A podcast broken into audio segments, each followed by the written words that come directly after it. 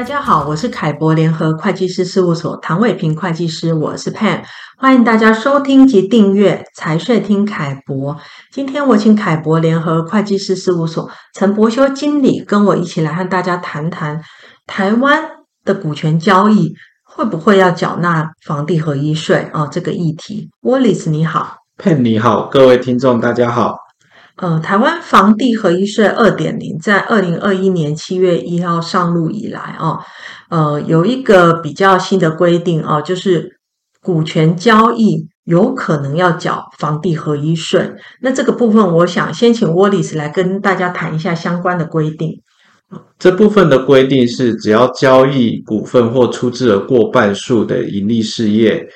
而且盈利事业的股权或出资额的价值有百分之五十以上是由境内的房地构成，就需要课征房地合一税。哦，所以就会变成，如果因为这个法令哦有落入这个规定的范围之内。那可能你只是做股权的转让、股权的交易，那反而要缴纳的是房地合一税哦。那实务上针对这个议题，有一些呃大家比较常面临到的问题，今天我们就来探讨一下啊、哦。那第一个问题是，呃，如果我这个股份或是出资额是在二零一五年十二月三十一号以前就取得了，也就是说。在房地合一实价课税都还没实施之前，我就已经有了这个股份跟出资额。那之后我来交易哦，转让这个股份或出资额，是不是就不需要按照房地合一呃来课税呢？这部分根据规定，只要同时符合持股比例，也就是说持股比例交易的持股比例超过半数，而且房地的价值占总。占股权价值大于百分之五十的话，那无论是不是在二零一五年十二月三十一号以前取得的股份，都会视为房地交易。哦，那我是不是只要在交易日前哦，就是我要做这个股权移转、股权转让的交易日前，我赶快来调整一下这个持股比例，让持股比例呢没有到达五十 percent。就不会落入这个房地合一实价课税的范围呢？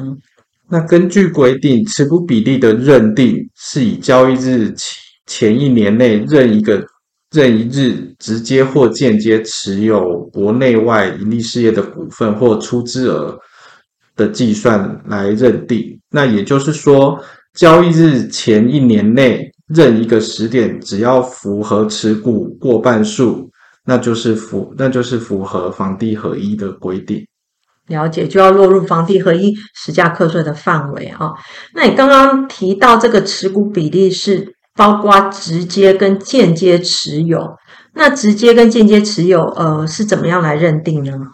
诶，我们可以举个例子来说，甲公司持有 A 公司百分之十五，那这部分就是属于直接持有。那如果甲公司是透过子公司来持有 A 公司，或者是透过关联公司来持有 A 公司，那这部分都是属于间接持股。那甲公司的董事长来直接持有 A 公司的股份，那这部分就是属于关系人持股。那综合我们上面的持股比例的话，我们可以来计算一下我们持有的比例到底是多少。第一个持股直接持持股的话是百分之十五，那要再加上间接持有的部分是百分之二十，然后还有透过关联公司来持有的部分是百分之六，所以间接持股是百分之二十六，那关系人持股是百分之四十，那总的加起来就是持有百分之八十一。了解。那刚有提到说，呃，另外一个标准是呃。被交易盈利事业的股权或出资额的价值哦，跟房地的价值中间的一个比例哈，也就是说，房地的价值有没有超过这个股权净值的百分之五十？那这个股权净值或是房地的价值是怎么来认定呢？诶，被交易的盈利事业的股权或出资额的价值。是以交易日前一年内最近一期的会计师查签证的财务报告的净值作为计算。那如果前一前一个年度没有经会计师查签证的财务报告，则是以交易日的盈利事业净值来作为计算。